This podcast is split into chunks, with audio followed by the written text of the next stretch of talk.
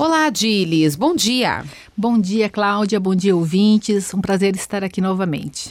Dilis, a gente vai começar a falar sobre um assunto que é sucessão familiar. Inclusive aqui na nossa região, muitas, muitas famílias né, são donas de empresas e, e, passam aí por esse dilema que é fazer essa sucessão, né? Sim. Mas qual que é o momento certo para a gente iniciar, ou seja, para a empresa iniciar essa sucessão familiar? Ok, Cláudia, excelente pergunta. É, e realmente essa é uma realidade muito forte aqui, né, na região de, de Londrina, norte do Paraná, enfim. E do Brasil, né, como uhum. um todo, acho que tem muita. O, o, o brasileiro é bastante empreendedor. Sim. Se a gente pensar no momento certo, eu entendo o primeiro ponto é que o momento certo depende de cada empresa.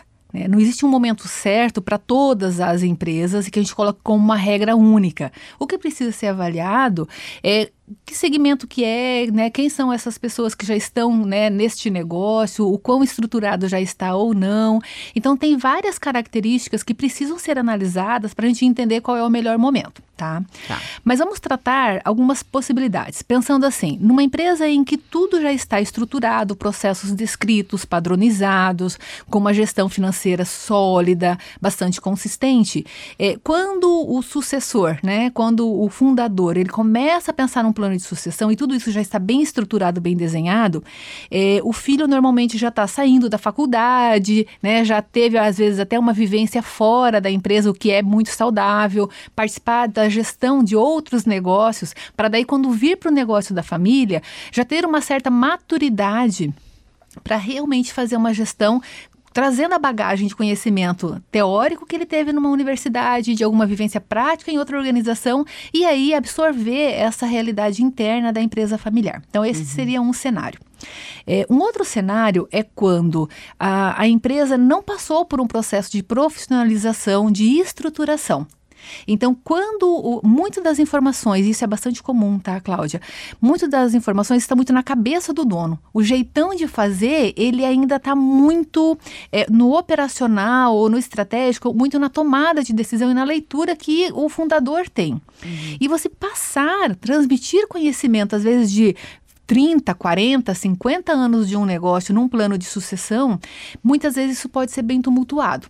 Então, normalmente a gente recomenda o quê? Que seja feita uma estruturação disso antes, dos processos, dos padrões. Então, que seja construído isso em conjunto daí com o filho, considerando que isso né, não foi feito antes, que o filho participe sim de toda essa estruturação, porque ele consegue compreender o que foi feito, por que foi feito e até pensando na manutenção disso posteriormente, porque com ele sendo o futuro gestor, ele tendo participado dessa trilha né, de desenvolvimento uhum. organizacional, facilitará muito a, a, a gestão dele depois. Porque né? ele tendo uma visão de fora é diferente do que ele estando ali com a mão na massa, sabendo esses processos, né? E tudo, é, essa transição é mais fácil. É, de qualquer forma, seja num cenário onde já tem uma estrutura profissionalizada e o, e o filho, né, o sucessor, vai entrar para aprender com os processos já desenhados, ele ainda assim vai ter que saber de tudo. Uhum. Ele vai ter que fazer essa trilha de olhar o todo.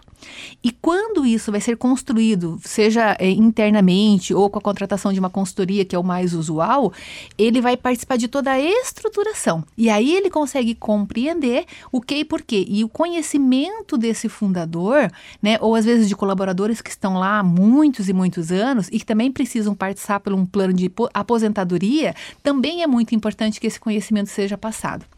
Agora, um último ponto importante é assim. É, quando a pessoa, né, quando a, o dono do negócio envolve os filhos mais cedo, é muito bom também. Por quê? Porque, quer queira, quer não, o plano de sucessão ele já começou ainda quando os filhos são crianças, porque os filhos já estão ouvindo o pai falar sobre a empresa, uhum. falar sobre as dificuldades, falar sobre a realidade. E quando isso é trazido para dentro de casa, numa linguagem de aprendizado, numa linguagem de troca, de uma forma positiva, já vai ficando né, no registro emocional, inclusive, dessa criança e desse filho, como que é a empresa, o que, que ele vai lidar um dia e até se ele vai querer ou não participar de uma sucessão.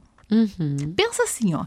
Todo dia o pai chega em casa e chega estressado, nervoso, irritado, incomodado, falando mal de um mil coisas que aconteceu na empresa, e aí ele quer passar isso para o filho depois. Qual a probabilidade do filho é. se sentir atraído Sim. por um negócio onde ele só vê a perspectiva negativa? Né? Então, hum. são muitos pontos que precisam ser analisados para daí sim definir qual é o melhor modelo e qual é o melhor momento para a introdução do filho dentro de um plano de sucessão familiar. Tá ótimo. A gente vai continuar falando sobre esse assunto, Adilis, né? Porque a gente tem vários outros fatores aí, né? Sim. Setores para falar. Então a gente vai, durante as nossas colunas aqui, uhum. né? As uhum. nossas semanas de conversa, a gente vai falar, inclusive, sobre quais são as dificuldades comportamentais mais frequentes para implantar essa sucessão familiar. Então, Perfeito. até a próxima. Valeu, muito obrigada. Um abraço.